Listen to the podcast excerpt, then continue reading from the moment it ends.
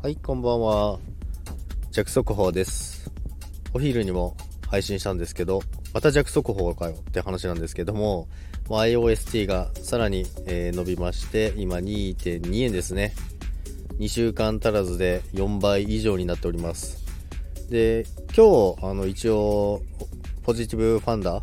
ニュースがあるということだったんですけど、まあ、昨日の時点でも1件発表されてるんですけど、まあ、今日なのか明日なのかっていう、ちょっと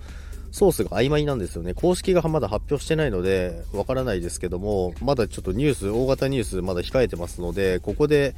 さらにニュースが来るということは、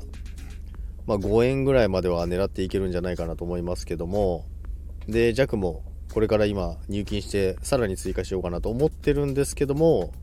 思ってるんですけども、今日はやめておきます。で、ツイッターとかもそうなんですけども、ネット上でかなり買い煽りがすごいですね。で、今から買っても大丈夫とかっていうのがいろいろ出てますけども、ちょっと一旦冷静になって、